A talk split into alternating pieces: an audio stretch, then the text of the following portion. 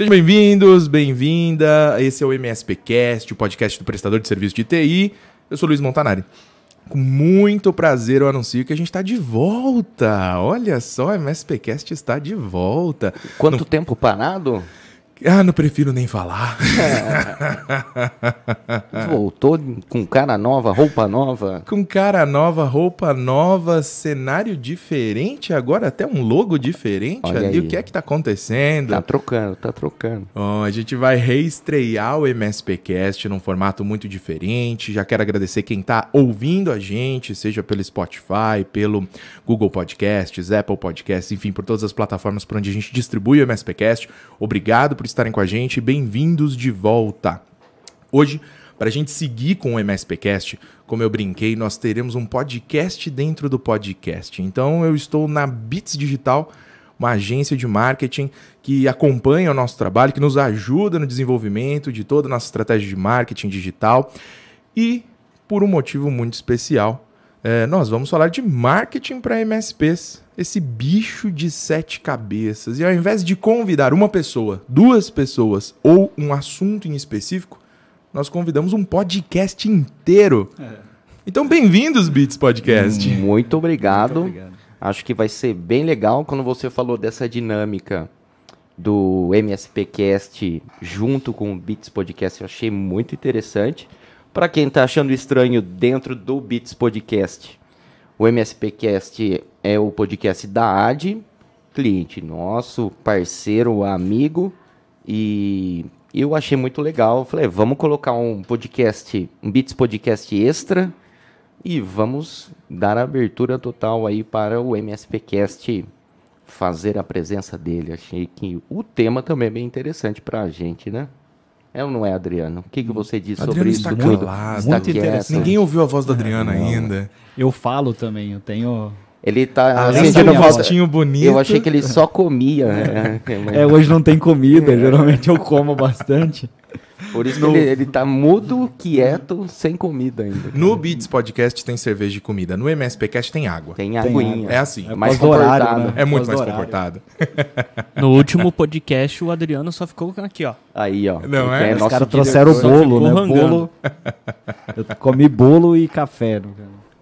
Bonito de ver. Fica aí o convite para quem quiser acompanhar o Beats Podcast e ainda não conhece pelo canal do YouTube de vocês. Canal certo? do YouTube, Beats Podcast, toda quinta-feira às 18h30, sempre um assunto relacionado a marketing, empreendedorismo, novidades tecnológicas aí do mercado e às vezes também um bate-papo descontraído com amigos e personalidades do mundo. Personalidade. É isso, é hein, cara? Né? É o novo Jô Soares. Ele até coloca a mão. Assim. Muito bem, muito bem. E para quem está assistindo o Beats Podcast, eu não vou deixar de fazer o jabá. Procura aí no Spotify, se usa Spotify, procura lá MSPcast. Já segue para receber todos os episódios. Se você está usando Deezer, se você está usando Google, Apple, não importa, pesquisa MSPcast. Segue a gente, acompanha a gente, acompanha nosso trabalho, tem bastante coisa bacana ainda por vir. Bom, mas vamos lá, pessoal. Hoje quem faz as perguntas sou eu. É, então, é? já estou estranhando isso aí já, hein? mas vamos lá. Eu quero já adiantar aqui que antes da gente entrar no assunto, eu preciso dar um recadinho muito especial que já me cobraram aqui pelo celular, que se eu não desse recado, eu vou apanhar em casa quando eu chegar. Um beijo para as minhas filhas que estão assistindo a gente ao vivo através da transmissão do Beats Podcast. É isso, hein, cara? Um beijo para vocês, meninas. Beijo, Bom, filhas. um beijo para as filhas do Luiz também. Beleza, beleza. E agora vamos lá. Se você está acompanhando o MSPcast, eu tenho certeza que você trabalha com prestação de serviço de TI ou você é, é um dos curiosos desse universo. O MSPcast está aqui justamente para te ajudar com conteúdos úteis para que você possa evoluir na sua prestação de serviço. E para crescer o teu negócio, não dá para falar só de tecnologia, a gente tem que falar também de marketing. Marketing, vendas, publicidade, e todos esses bichos de sete cabeças que estão aí atrapalhando ao invés de ajudar o prestador de serviços de hoje. Se você está se identificando com esse cara que acha que marketing e vendas está atrapalhando, com certeza esse conteúdo é para você. Por esse motivo, eu já quero abrir direto aqui. João, Adriano, por favor, se apresentem, apresentem a Bits, mas já tragam junto, por favor, o que é marketing. Que raios é isso? Marketing é só fazer anúncio no Facebook? Não. Uh, bom, eu sou o Adriano, sou sócio da Bits, junto com o João, o Richard e o Luiz, mas o Luiz com Z. Outro é, Luiz? Outro Luiz. Outro Luiz. Eu Exato. ainda não estou recebendo dividendos da Bits? Ainda não chegou. ainda não, ainda, ainda não. Uma hora chega. Né? Bom, marketing, a palavra tem uma, uma forma muito ampla, né? Então, marketing acho que começou toda vez, to, uh, lá quando alguém começou a vender alguma coisa na antiguidade.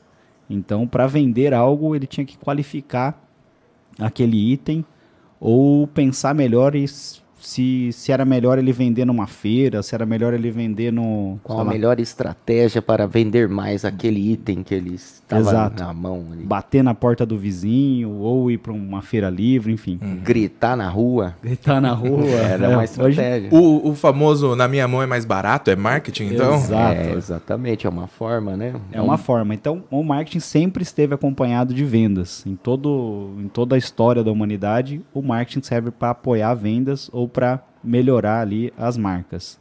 Uh, aí dentro desse universo, o marketing se modernizou.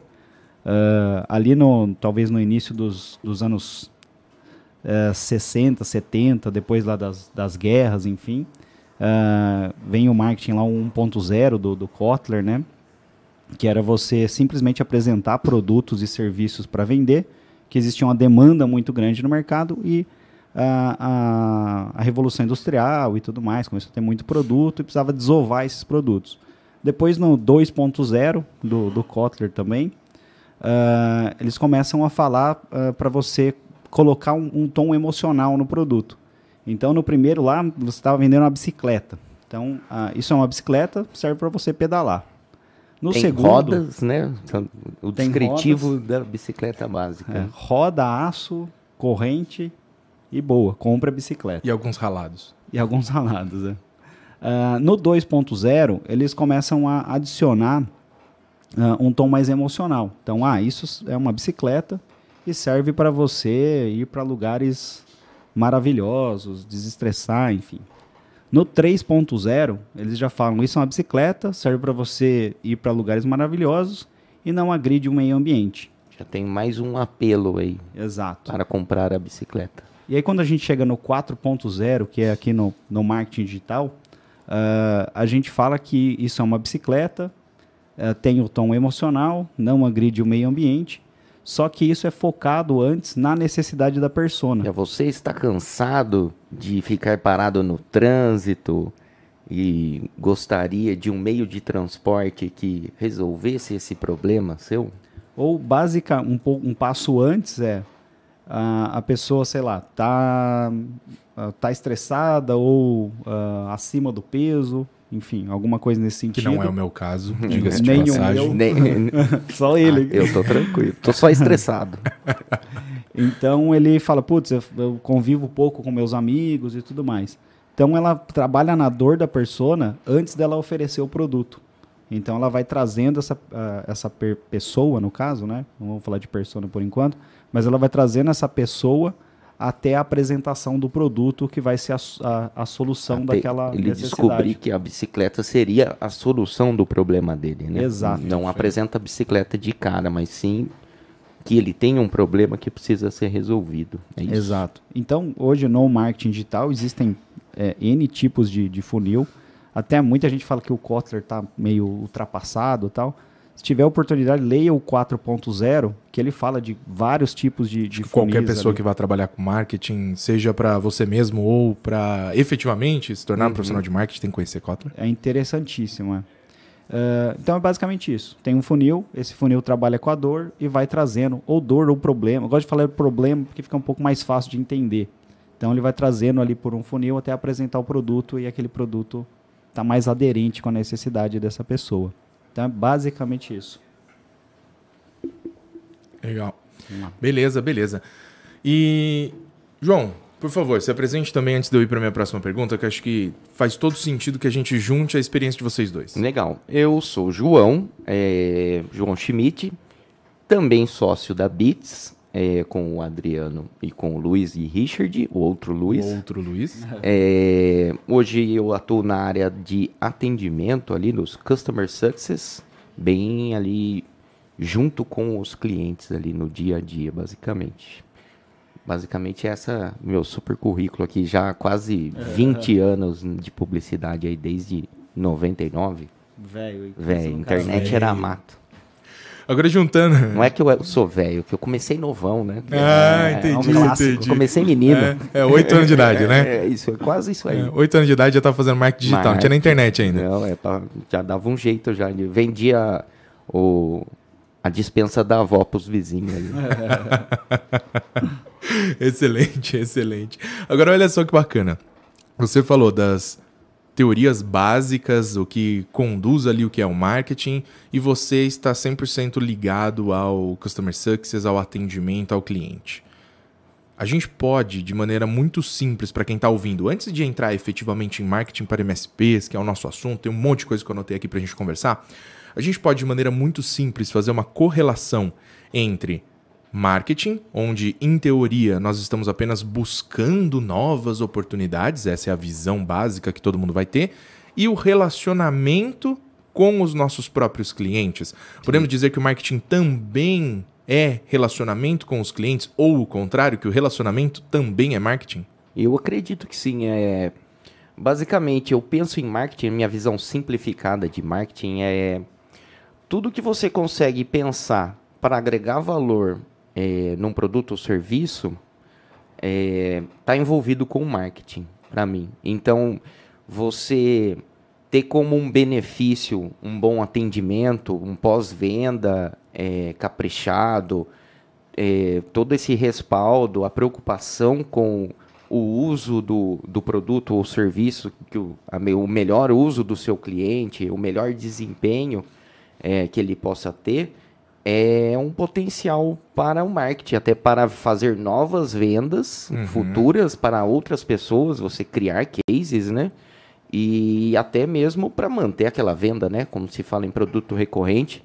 É, você não vai só entregar a retenção, né? o produto ali e, e não estar tá preocupado com o que vai acontecer depois. Você já vendeu, já faturou, e nunca mais vai ver aquela pessoa, não, né? Normalmente quando se fala em serviço, você vai ter algo recorrente, você vai estar sempre vendo aquela pessoa e a qualquer momento ela pode decidir não investir mais em você.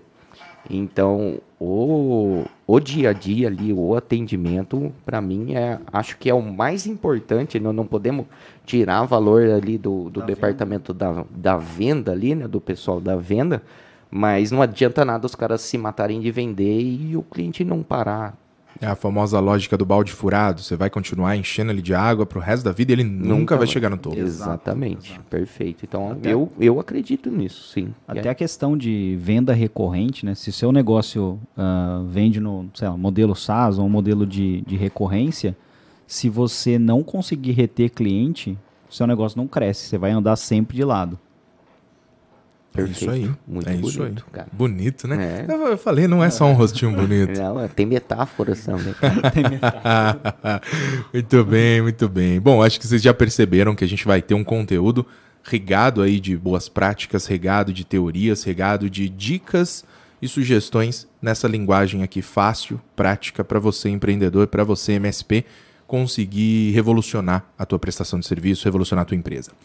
Agora, já que é para ser prático, já que é para ter boas práticas, dicas e etc.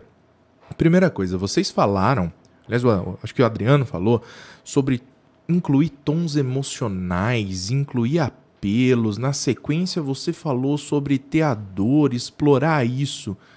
Como é que é isso na prática? Porque eu acho que para quem está ouvindo a gente é muito difícil muitas vezes começar entender ali, né? exatamente, entender por onde começar, o primeiro passo. Uh, é muito comum quando a gente recebe, e eu recebo diretamente pedido de ajuda, dúvidas, perguntas, serem coisas muito superficiais. Isso é muito comum. O que mostra que a gente tem ainda um grande caminho para desbravar na mente desses MSPs que estão nos ouvindo em relação a como agir comercialmente.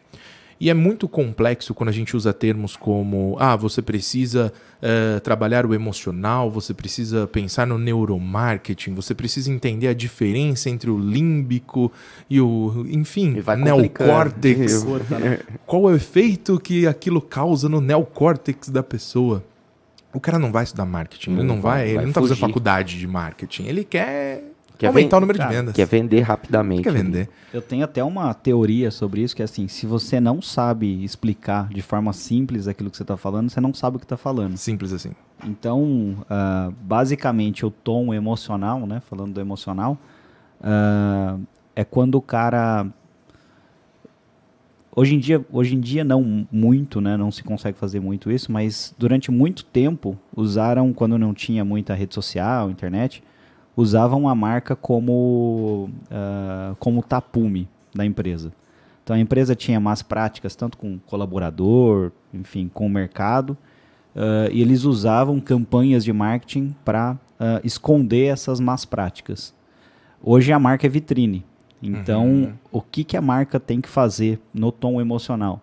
Ela tem que entender o que a empresa é, como a empresa uh, se comporta, pegar os pontos positivos e exaltar isso. Então, olha, na minha empresa a gente tem, sei lá, ah, uma boa, um clima bom, clima organizacional bom. Então ele tem que expor isso, que o clima organizacional dele é bom.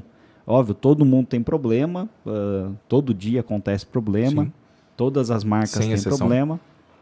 Mas você não, óbvio que também você não vai fazer anúncio, não vai gastar dinheiro e falar, olha, eu sou ruim nisso aqui. Né? O cara tem que falar, eu sou bom nisso aqui.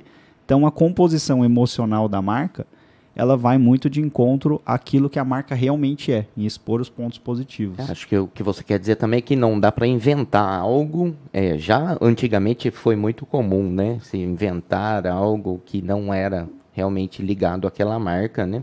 Tentar forçar algo. Mas hoje em dia, né, com todas as exposições que a gente tem, você criar algo é, mentiroso ali nunca vai funcionar. Então você tem problemas, todo mundo tem, você deixa eles ali e tenta procurar quais são as suas vantagens, que não é possível. Se você também não só tem problemas e não tem vantagem, aí é. você precisa rever o seu negócio, né? Começar mas, a resolver. É, mas é, é, enaltecer essas, é, essas vantagens, principalmente, que provavelmente os problemas que você tem vão ficar em segundo plano, não vão te atrapalhar. Ah, outra coisa que você tinha falado, acho que de como começar ali eh, uhum. para a pessoa que. É... Tem, tem um caso rapidinho de uma, de uma petrolífera que ela tinha derramado muito petróleo no mar, não vou falar qual é, Sim. nem citar muito Mas acho que todo mundo caso. se lembra.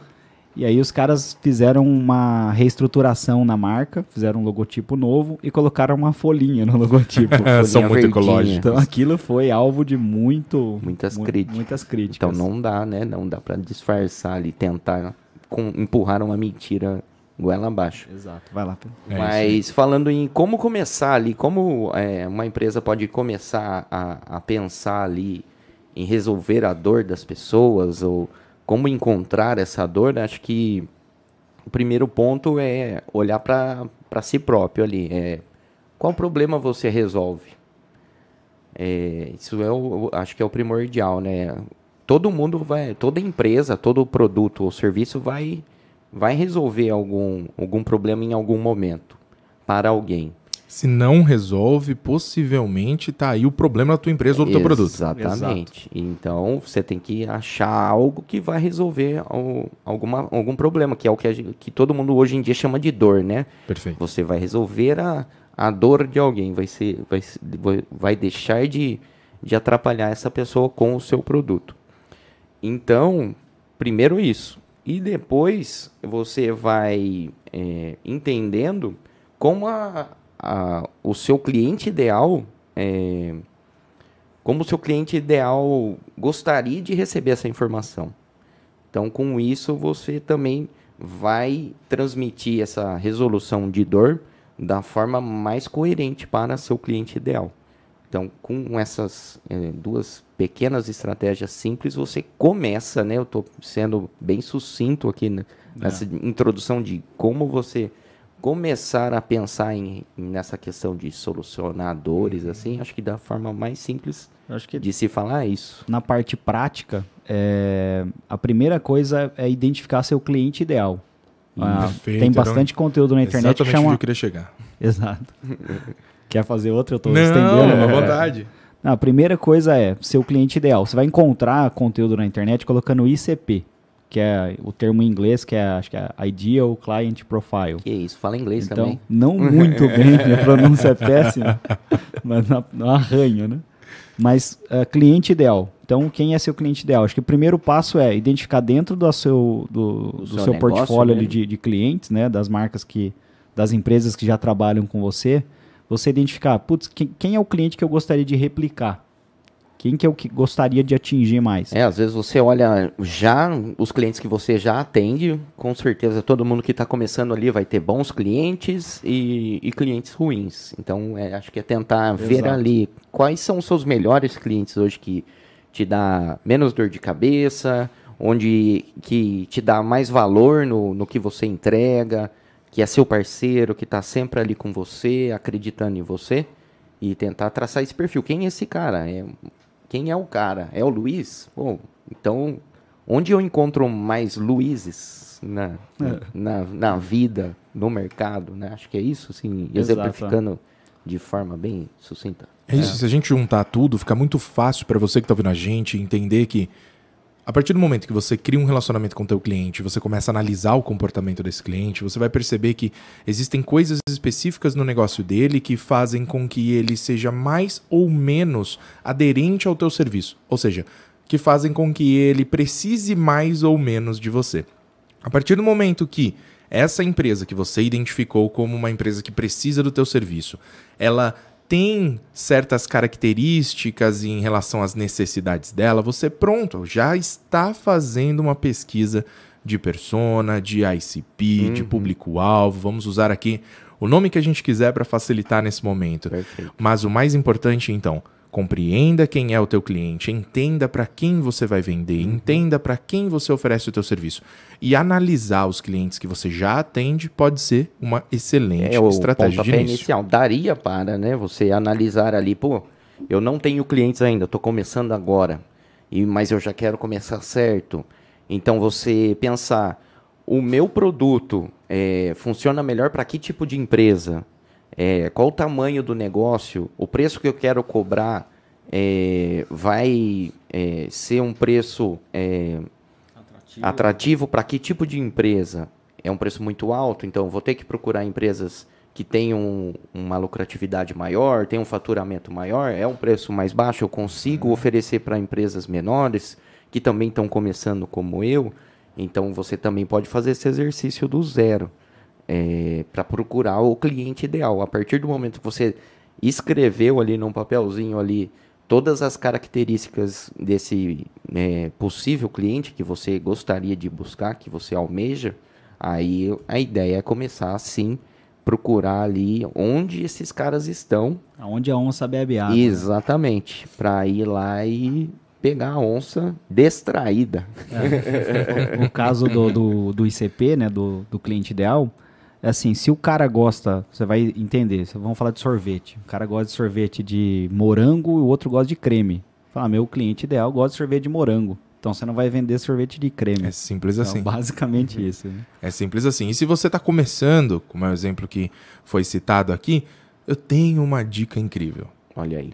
Pesquisa MSP. Todos os anos a AD faz a pesquisa do mercado MSP brasileiro, onde a gente levanta diversas informações, desde preço médio de cobrança de serviços, número de funcionários, salário médio, questões da pandemia, questões aí eh, que afetaram os prestadores de serviço ao longo dos últimos meses. Mas, além disso, também trazemos informações sobre o público-alvo.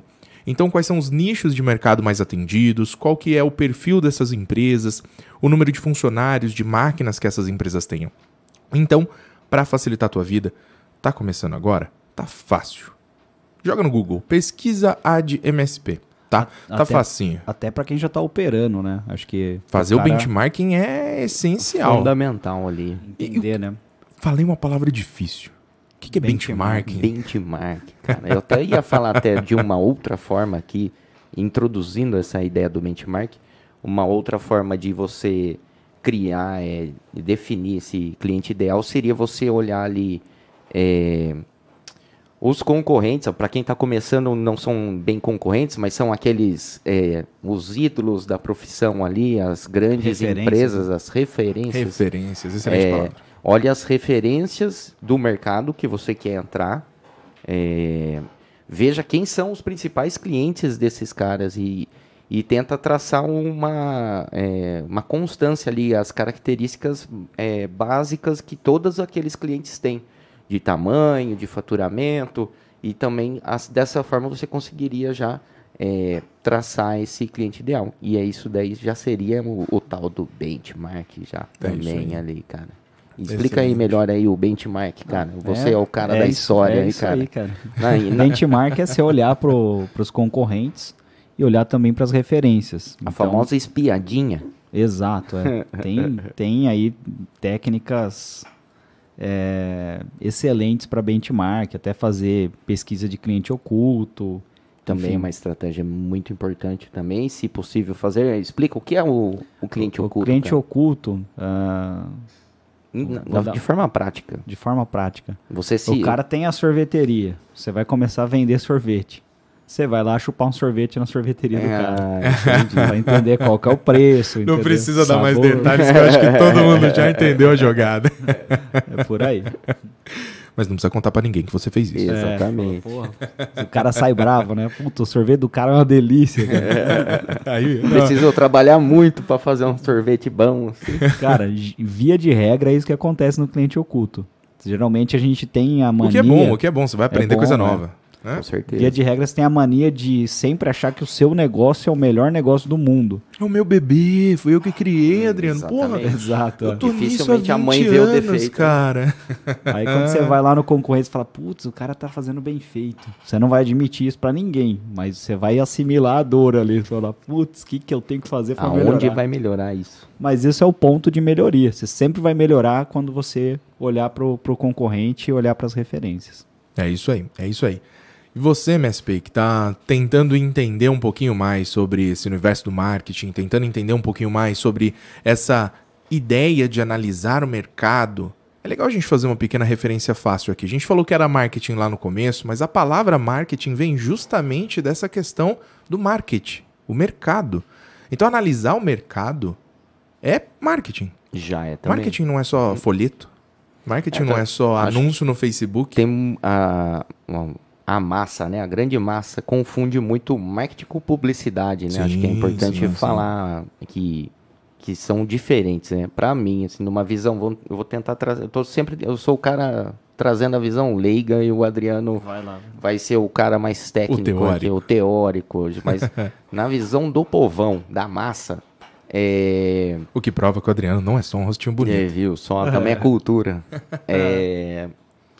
O marketing é, são os números, vamos falar assim, é, é, entra mais na, na questão estratégica é, do seu produto, vamos falar, do, pegando a ideia do desde o primeiro Kotler, né, do 1.0 ali, do que seu produto é feito e como ele vai resolver, é, como ele funciona, que já é um, o começo do marketing, até ali as estratégias de qual é a melhor forma de vendê-lo, como eu vou oferecer ele, com o que, que os concorrentes estão fazendo. Então é, é muito número, pesquisa, estudo, vamos falar assim.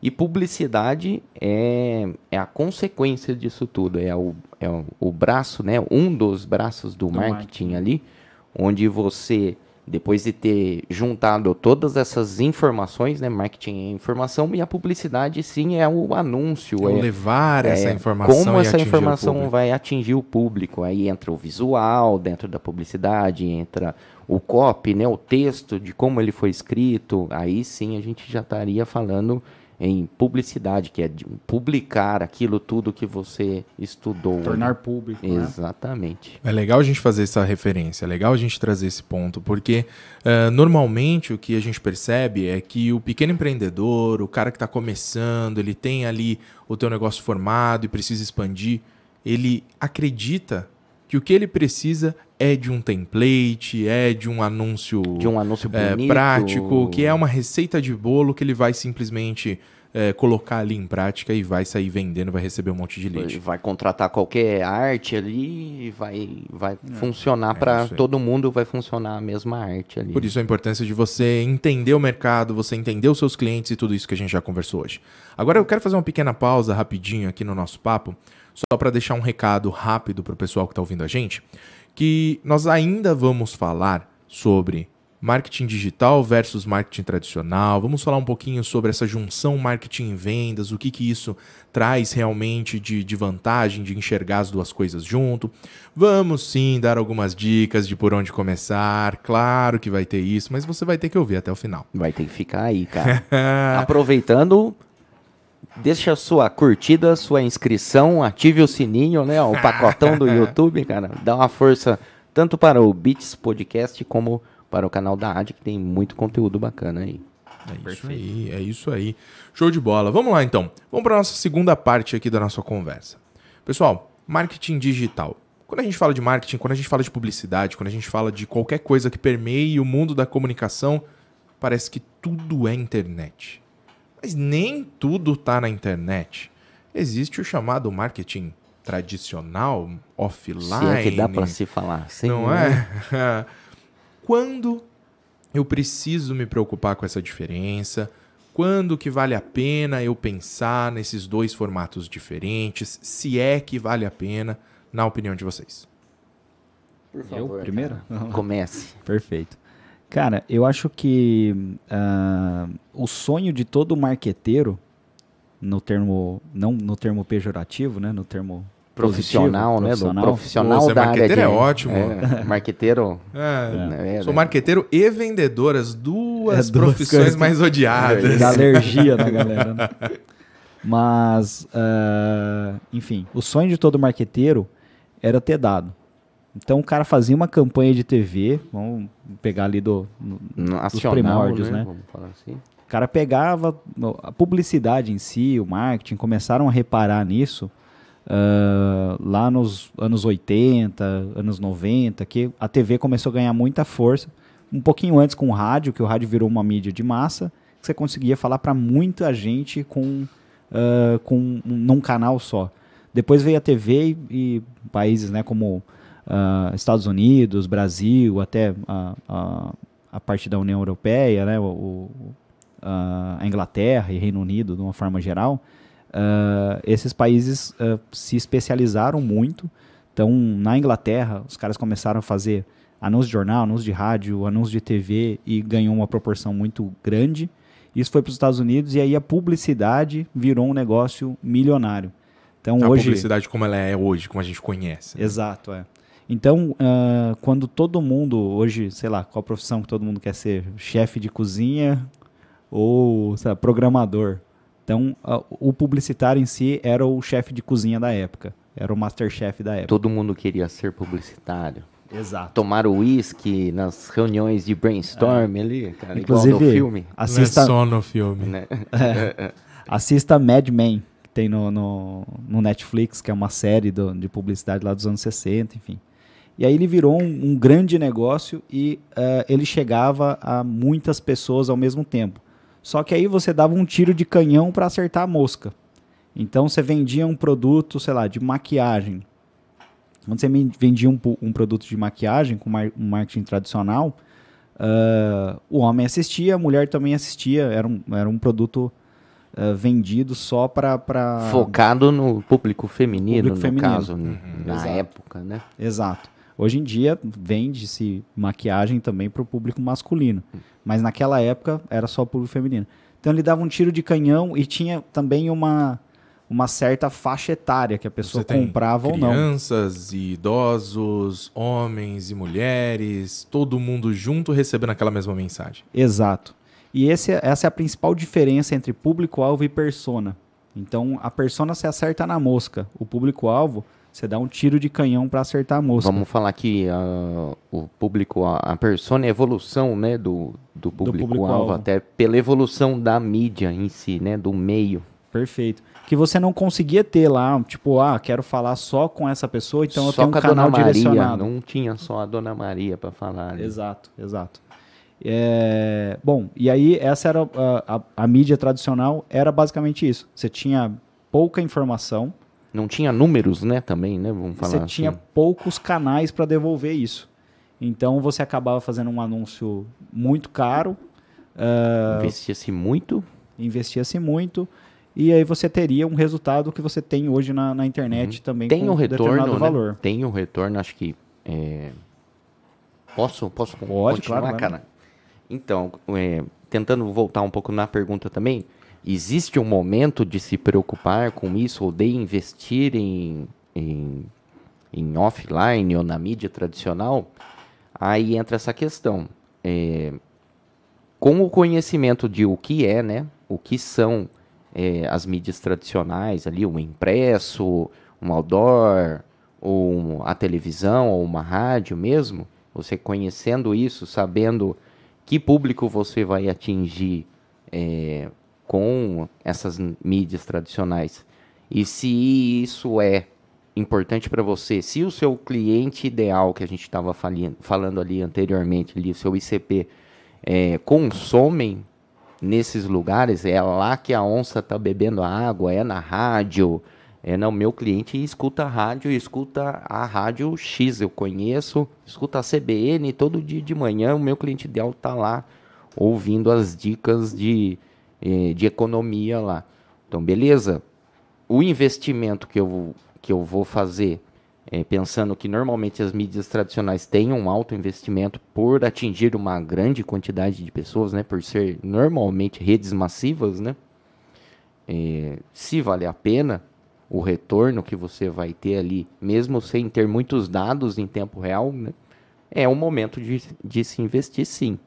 É, ela sim, ela tem o seu, ela tem seu charme, ela tem o, o retorno ali, muitas vezes também comprovado, mas são muitas vezes a longo prazo esse retorno ou não tem um, uma, um- É, quando, uma quando não fala, um funcionava- tato dos números ali. quando não funcionava, o cara falava, ah, mas construiu marca. É. Ele dava essa desculpa. Mas eu acho que assim, trocando em miúdos e falando diretamente pro, pro pessoal do, de MSP, cara, se você presta serviço e o seu negócio é de nicho, não faça mídia massiva. Faça marketing eh, digital. Se você tem um negócio, se você não é MSP e está assistindo também esse podcast, se você tem um negócio que ele é muito popular, igual operadora de celular, ah, sabão em pó, aí a mídia tradicional vai lhe servir bem, porque o, Dificilmente vale a pena nichar nesse caso. isso, porque o custo por mil vai ser infinitamente menor do que do marketing tradicional, do marketing digital. Legal. Então, quando o seu negócio é B2B, é um negócio direcionado, o marketing digital faz muito mais sentido. Negócio de varejo, a- a- o marketing tradicional ainda faz sentido, vale a pena. Legal. O que fica para o MSP, então, na- fazendo uma conclusão aqui, a gente tem basicamente eh, duas possibilidades de fazer a divulgação dos nossos serviços, dos nossos produtos, da nossa empresa. Uma possibilidade é a gente fazer essa divulgação de uma maneira massificada, de uma maneira eh, mais abrangente. Foi a brincadeira que foi colocado aqui eh, de, um, de um tiro de canhão, ou um termo que é bastante utilizado, né, que é o spray and pray, né, que você espalha aquilo, sai espalhando, sai pulverizando, em português, olha que bonito, né? Hum, é, pulveriza, pulveriza a, a informação informação. ali de uma maneira muito, eh, muito mais aberta, ou você pode ter uma comunicação mais direcionada para uma pessoa em específico, para um, um perfil de comportamento específico. Para isso, a importância de você entender quem é então o teu público-alvo, como já foi conversado aqui, quem é esse personagem, essa persona, ou seja, é esse perfil ali que você poderia até imaginar como se seu público-alvo fosse uma realmente uma única pessoa. Imagina esse comportamento, quais são os meios de comunicação por onde você vai atingir essa pessoa, e aí sim você vai pensar no que é que você vai falar. Aí sim você vai pensar se vai ter imagem, se não vai, se vai ter vídeo, se vai ser áudio, se vai ser texto. Né? Mas antes de tudo, de novo, reforçando a importância de você entender o teu mercado, o teu público. Vou aproveitar para fazer um, um- um rápido spoiler aqui. Uh, quem está ouvindo esse podcast, quem está ouvindo o MSPcast, uh, possivelmente não saiba, mas nós estamos transmitindo ao vivo a gravação, uh, todos os bastidores aqui da gravação através do canal da AD e, óbvio, através do Beats Podcast, que é um podcast ao vivo. Uh, e nós estamos recebendo algumas perguntas, então vou falar agora só para quem está ao vivo, só para quem está assistindo o podcast uh, através dos bastidores. Mandem suas perguntas, pode deixar lá no YouTube, que eu estou recebendo aqui no celular, e na sequência a gente abre rapidinho para essas perguntas específicas. Tenho certeza que vão ser dúvidas muito parecidas com de todos os nossos ouvintes. Legal. Aproveitando aqui, pessoal, antes de entrar lá nas perguntas do chat, recadinho já foi dado. Se a gente está falando então de fazer uma ação de marketing, uma ação publicitária, melhor dizendo, que está voltada especificamente para aquele mercado, aquele nicho ou aquele público, aquela mídia, não importa, eu tenho que fazer isso com um objetivo claro de gerar vendas depois. Eu não vou gastar dinheiro à toa. Então eu não vou anunciar algo que é só pro meu bairro lá na Rede Globo, porque eu vou gastar dinheiro à toa. Muito dinheiro. Assim como eu não vou anunciar algo que é para um público elitizado no boteco da esquina, porque não casa, Perfeito. o público é diferente. Se eu estou fazendo isso, eu tenho o objetivo de ter retorno financeiro. Retorno financeiro, eu dependo de ter o cliente pagando. Eu preciso ter vendas. Mas onde que entra essa junção? Como é que marketing e vendas vai se conectar efetivamente? Porque a gente falou muito de entender o mercado, entender a persona, entender a pessoa, o meio de comunicação que eu vou usar.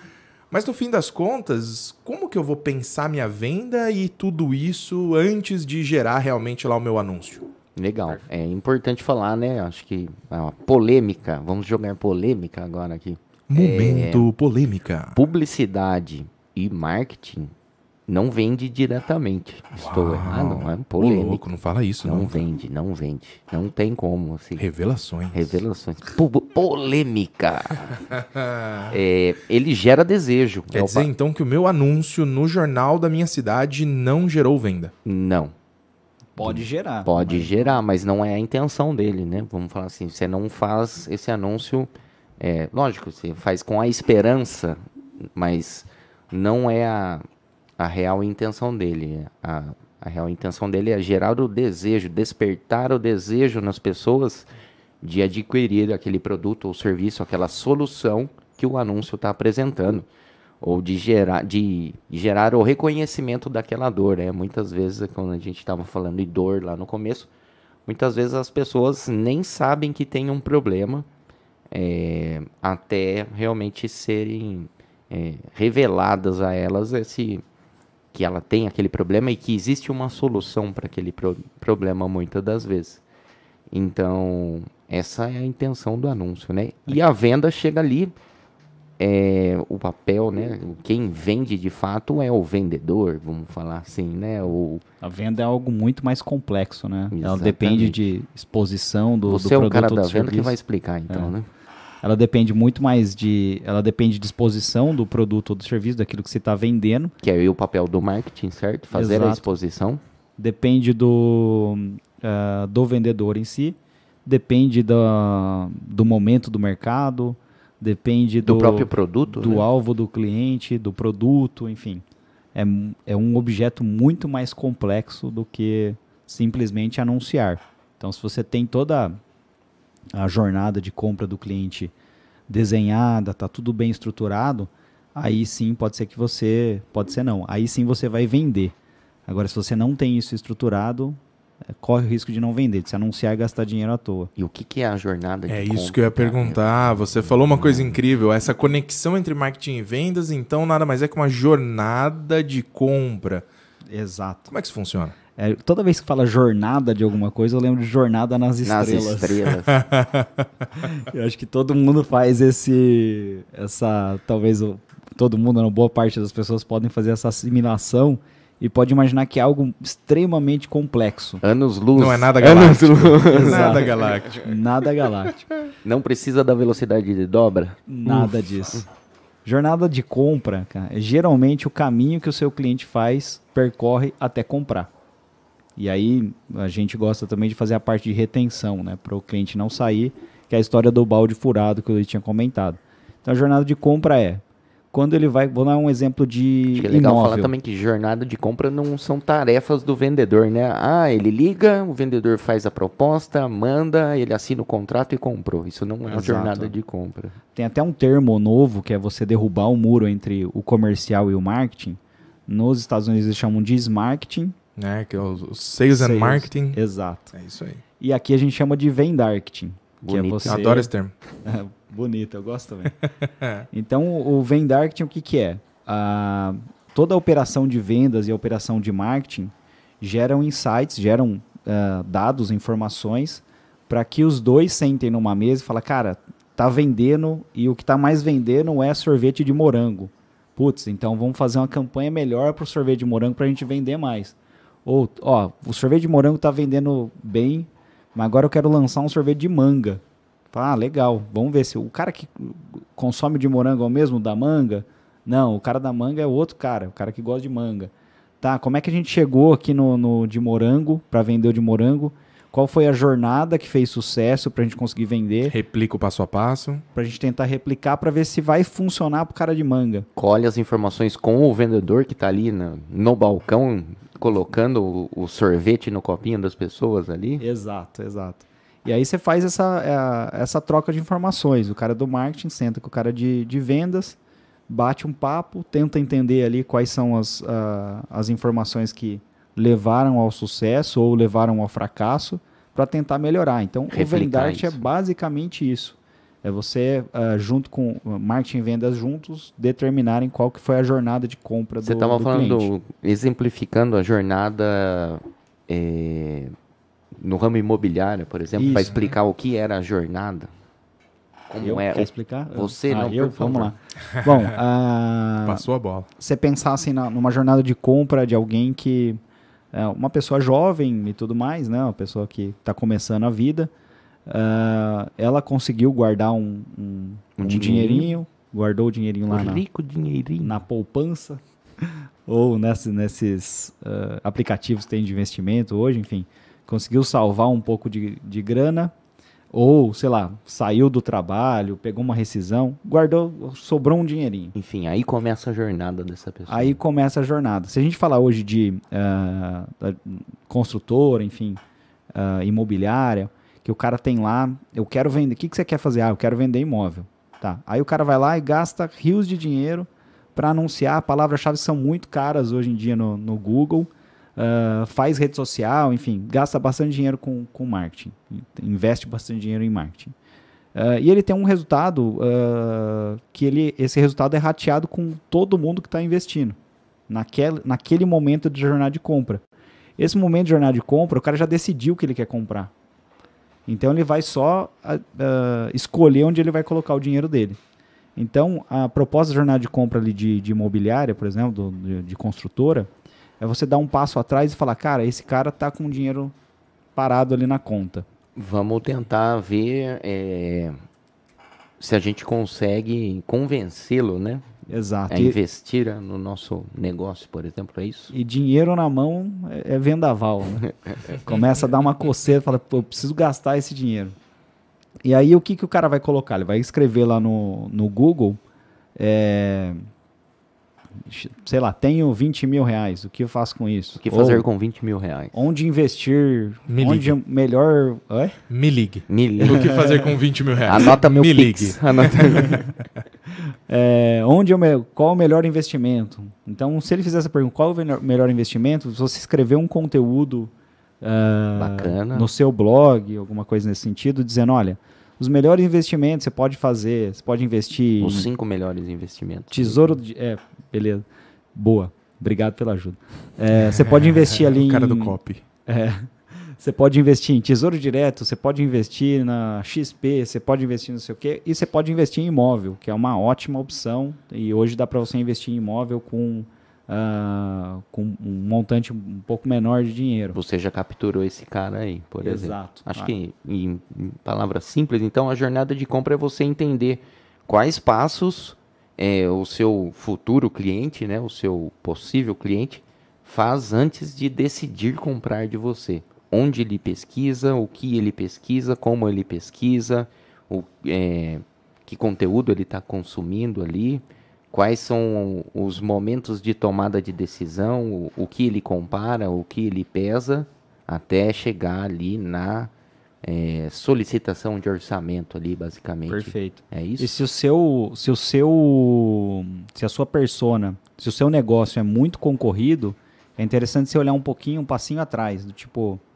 o que que esse cara pesquisou antes para ele chegar até aqui? Porque aí você vai gastar um pouco menos de Antes dinheiro. mesmo dele saber que ele ia comprar de você, Antes ou dele de ter saber que ele- decidido que aquilo realmente era a solução dele. Isso, exato. Que aí você dá um passinho antes, você vai gastar um pouco menos e no caminho, no percurso, esse essa pessoa vai confiar um pouco mais na sua marca do que na marca da concorrência quando ele for decidir comprar. Então ele vai lá analisar, vai chegar no momento dele da consideração da solução, né, que ele quer comprar.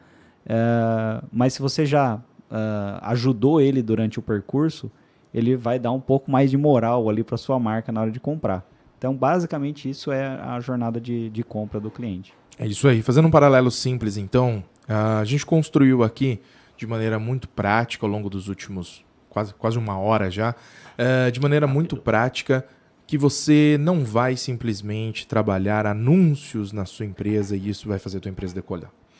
Você vai trabalhar na análise do mercado, você vai trabalhar fazendo marketing.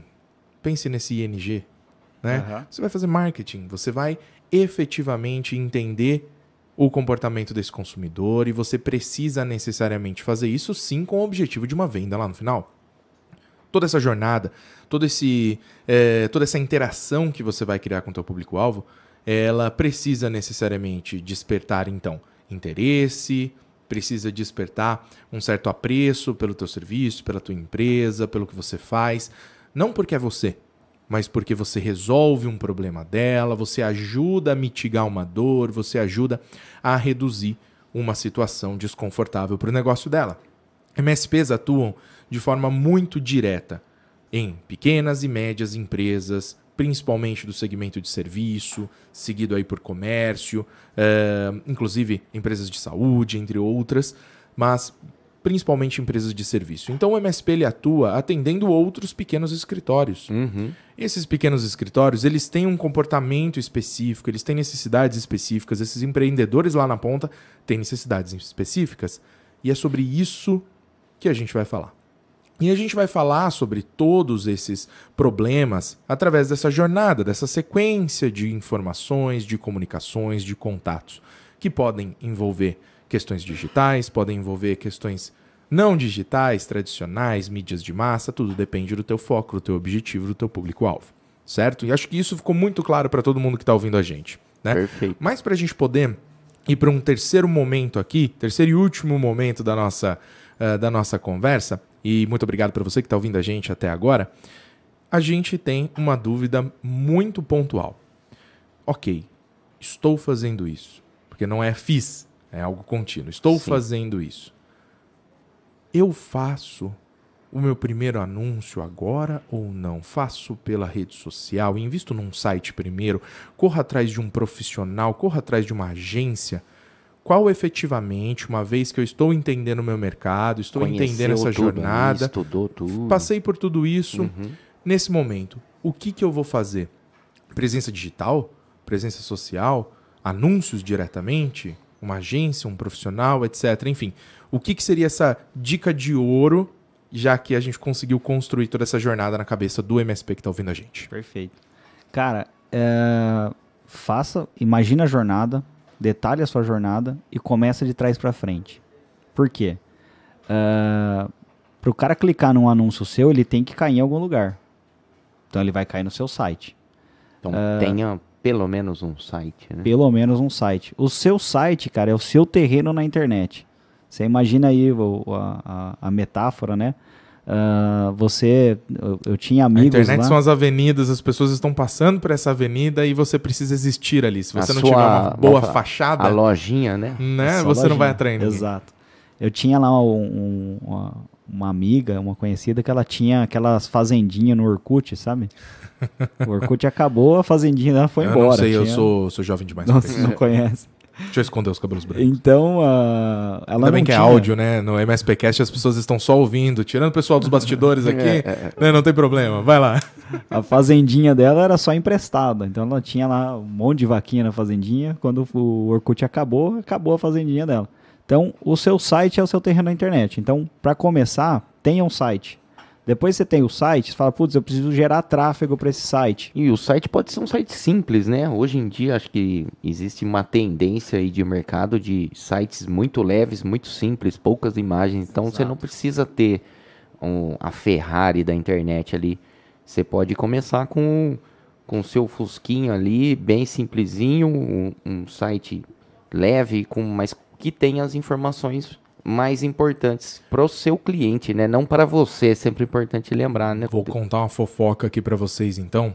E essa fofoca tem muito mais o intuito de dar um puxão de orelha em muitos que estão ouvindo a gente do que necessariamente fazer a fofoca. Mas eu vou chamar de fofoca para ficar mais leve. É, legal. Tem MSP, que tem funcionário, tem um monte de cliente, está ganhando dinheiro, está expandindo, já entendeu como evoluir no negócio e nem domínio tem. Caramba, hein, aí cara. Fica ruim. Aí difícil, hein, cara. Como que ele chegou até aí? É o elefante que subiu na árvore, é, ninguém é, sabe. Ninguém sabe como ele chegou lá em cima.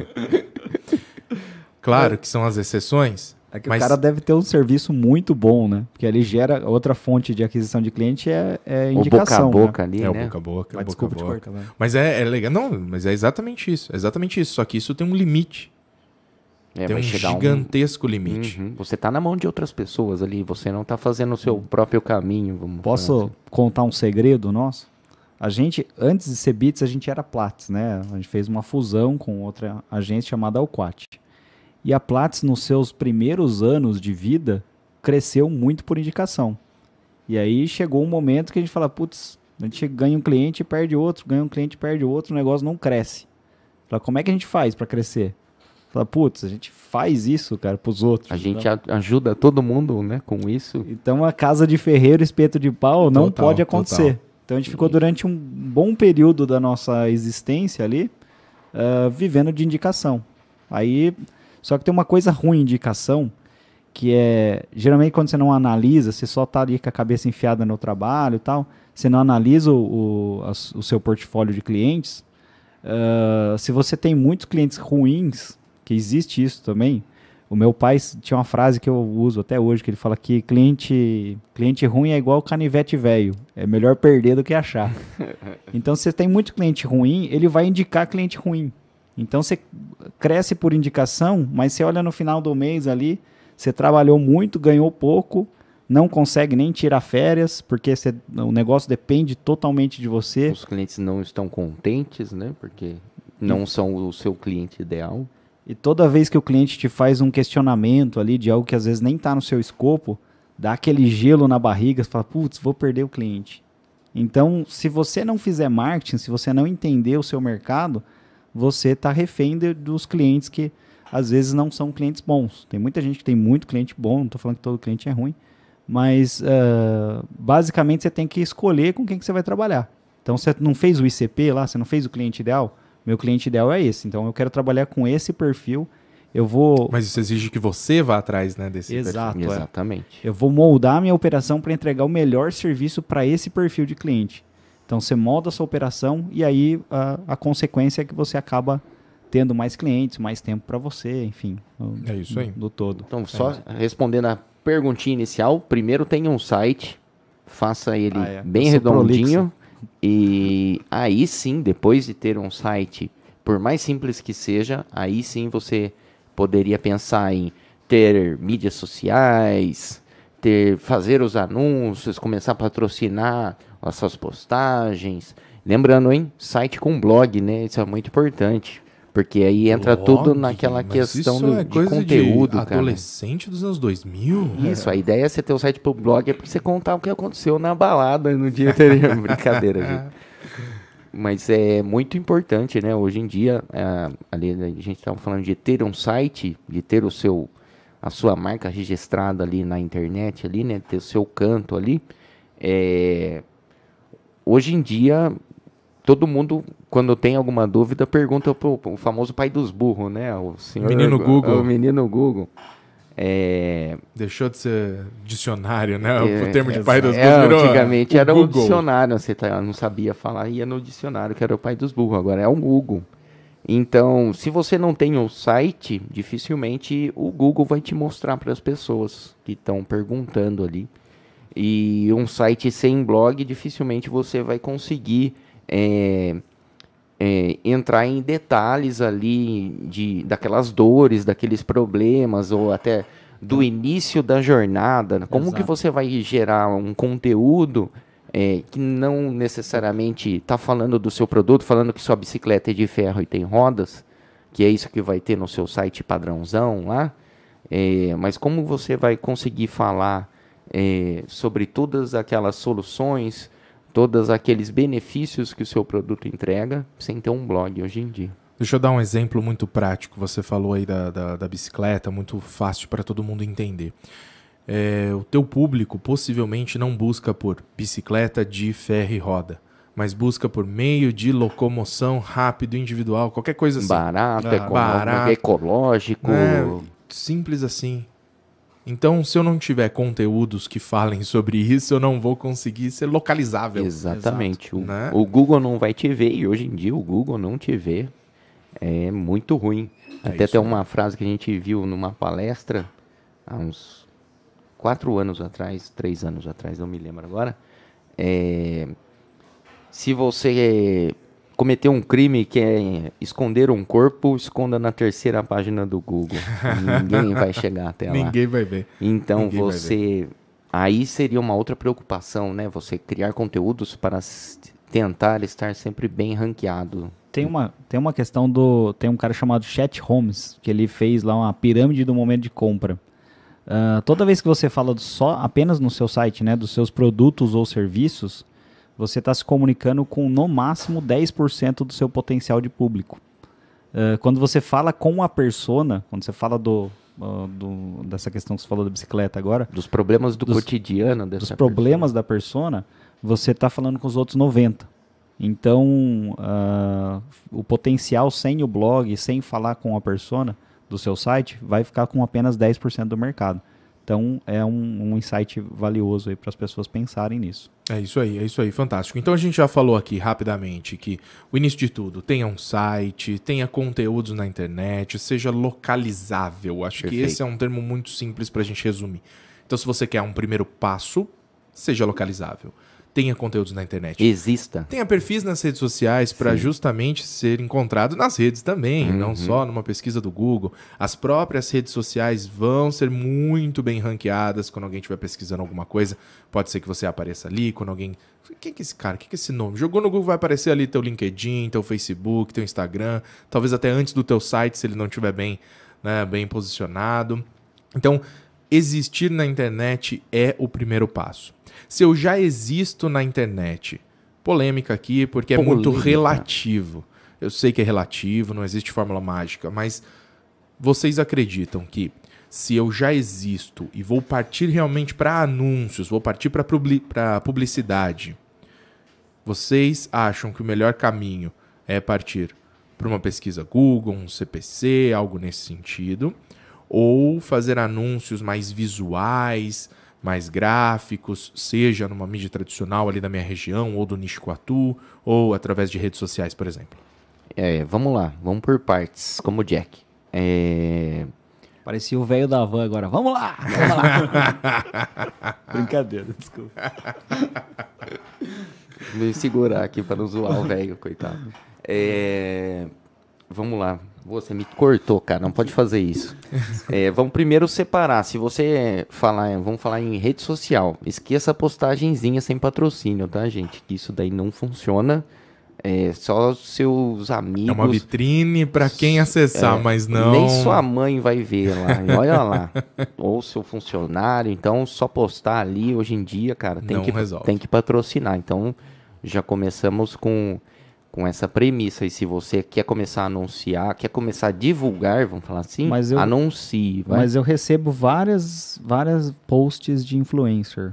São os seus amigos ali, os caras que você segue, os caras que você é, curte, são próximos de você. Você está dentro da bolha deles e eles estão dentro da sua, cara. A bolha chama Ed Rank, né? Exatamente. Depois busque por Ed Rank.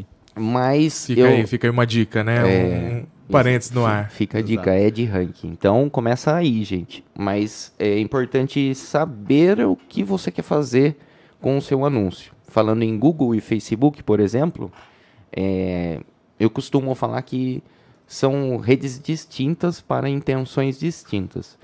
O Facebook eu considero uma rede ativa, onde você é, Joga a informação. joga a informação, você mostra o, o, seu produto, o seu serviço forçosamente para as pessoas. É, o seu anúncio vai invadir as redes sociais dessas pessoas e possivelmente se você fez a sua lição de casa legal, você essas pessoas são seu público ideal, é, são seu cliente ideal e vão gostar de receber aquilo ali, vão se interessar pela, por aquela informação. Você vai atingir o seu objetivo ali mas forçosamente. É... O Google é uma rede passiva. Ela depende que você ative ela com uma pergunta, com uma dúvida, com uma palavra-chave, né? Que é, é, de forma teórica, é assim que se fala, né? Para ser ativado Ninguém um fica anúncio. rolando timeline do Google, Google para é. ver a, ah, quais são ver, os anúncios de eh, hoje. Os, né? os novos sites resultados. ranqueados de hoje. Não existe isso. Então, você vai pegar pessoas que já estão buscando aquilo, que já estão com aquela dor, que já estão sentindo aquele calinho no pé ali, o sapato já está apertando.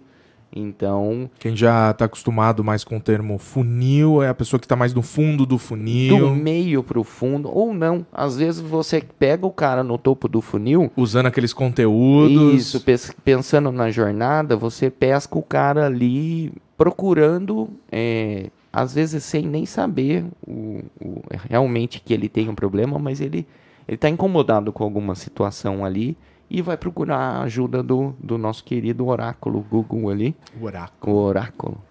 É, então, então você tem que pensar essas duas estratégias. Vale a pena você empurrar a goela abaixo? É, Vale a pena você é, estar ali disponível quando alguém te procurar?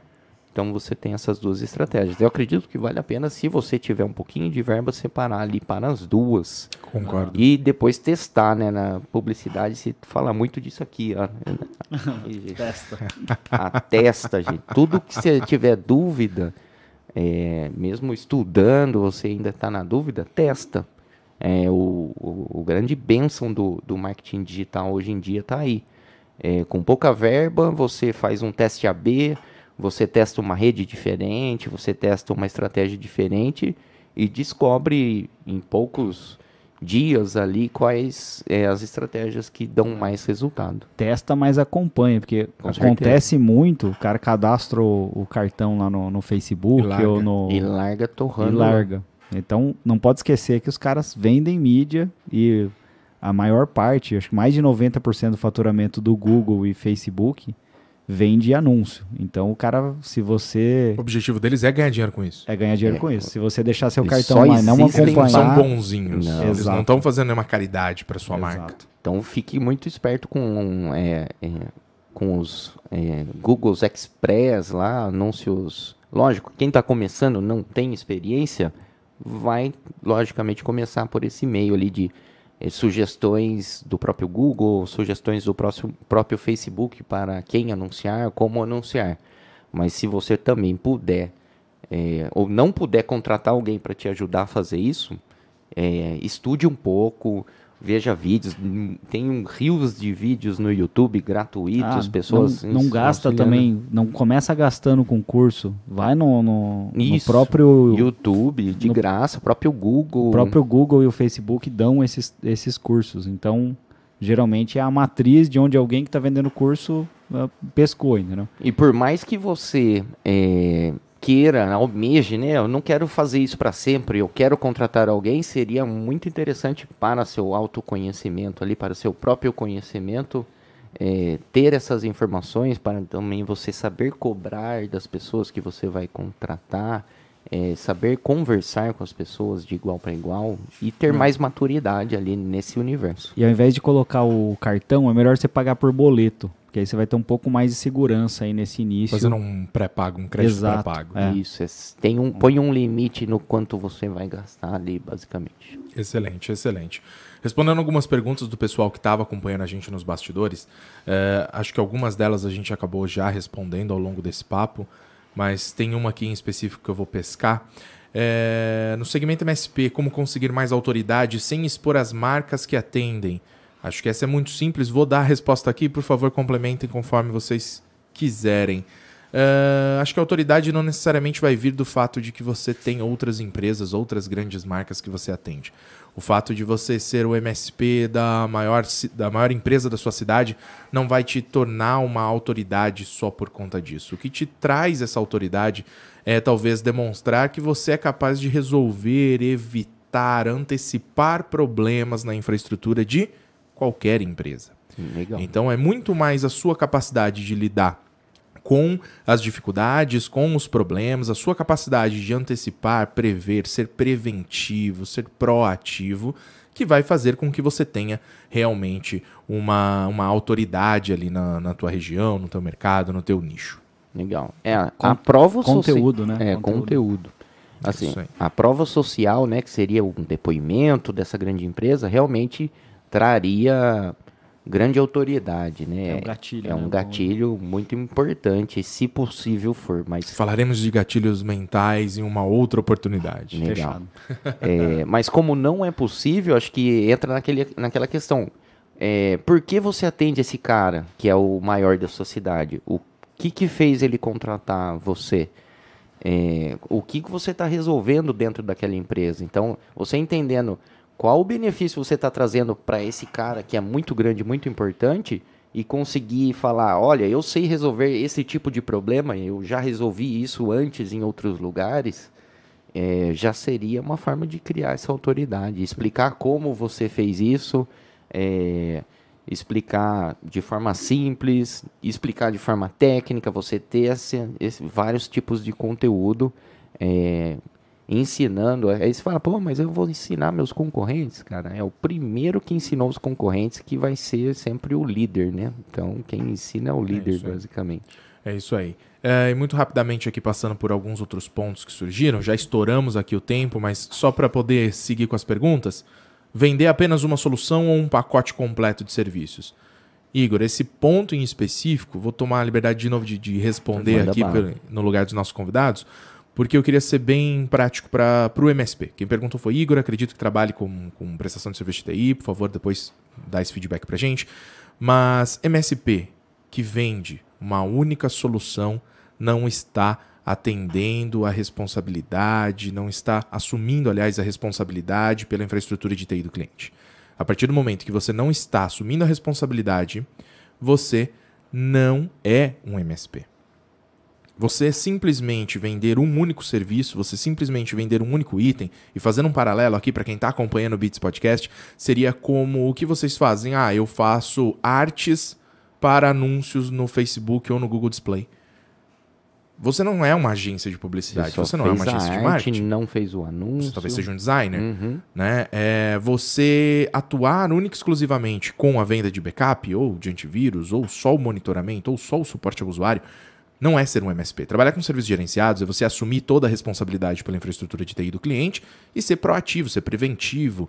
Então, sim, venda um pacote completo e fale sobre isso nas suas redes sociais, no seu blog, no seu site, nos seus anúncios, para que as pessoas entendam que o que você faz não é simplesmente monitorar um computador, não é simplesmente dar suporte a um usuário. O que você faz é ajudar empresas a terem menos problemas com a sua tecnologia e, por consequência, serem mais produtivas e lucrativas. Tem uma, uma metáfora também que eu uso Olha, o para menino das metáforas. para consultoria, que consultoria é como se fosse, você fosse um médico.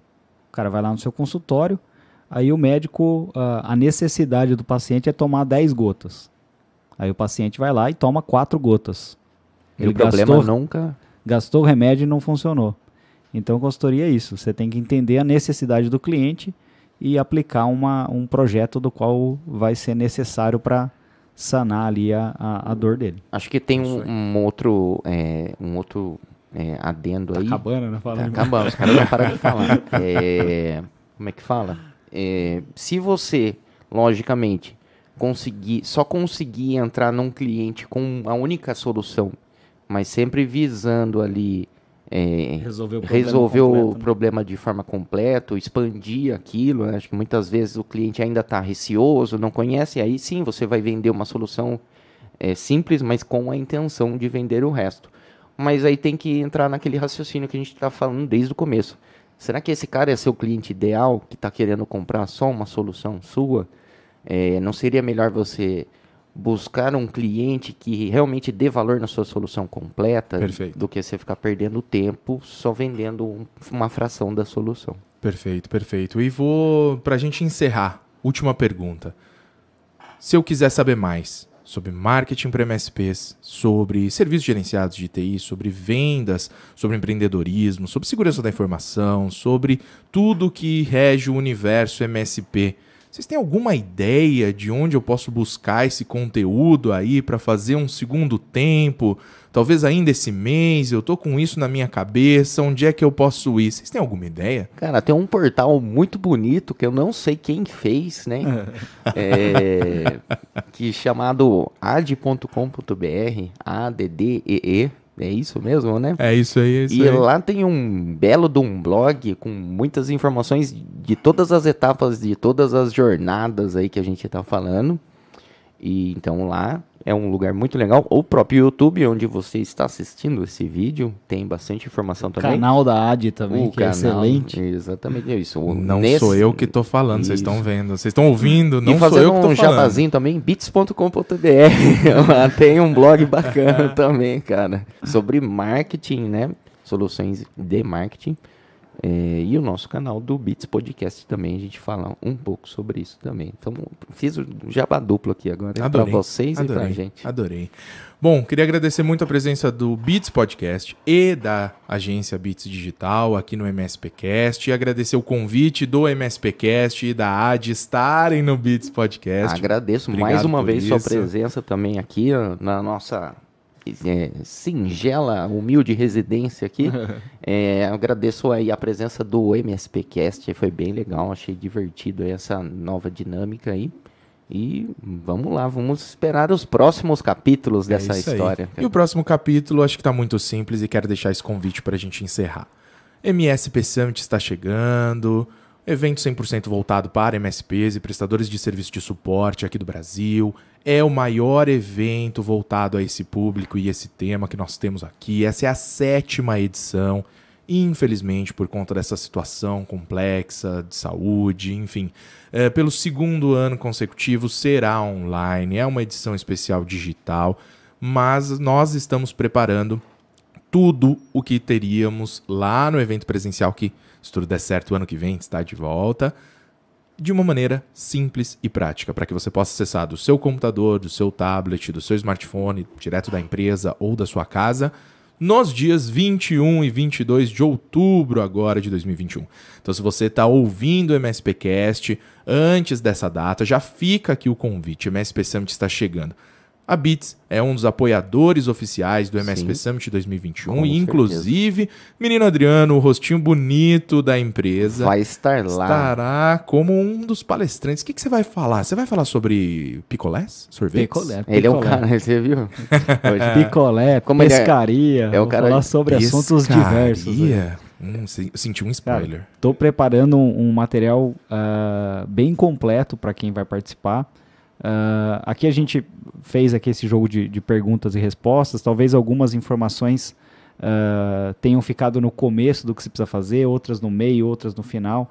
Então, na, a ideia é que nessa palestra a gente entregue ali um conteúdo com começo, meio e fim para ajudar todo mundo do- a, a receita do sorvete, no caso. é, como se fosse uma receita desse Adorei. sorvete para ajudar vocês a colocar tudo isso em prática. Então, participem e, E como faz pra participar, cara? É muito difícil.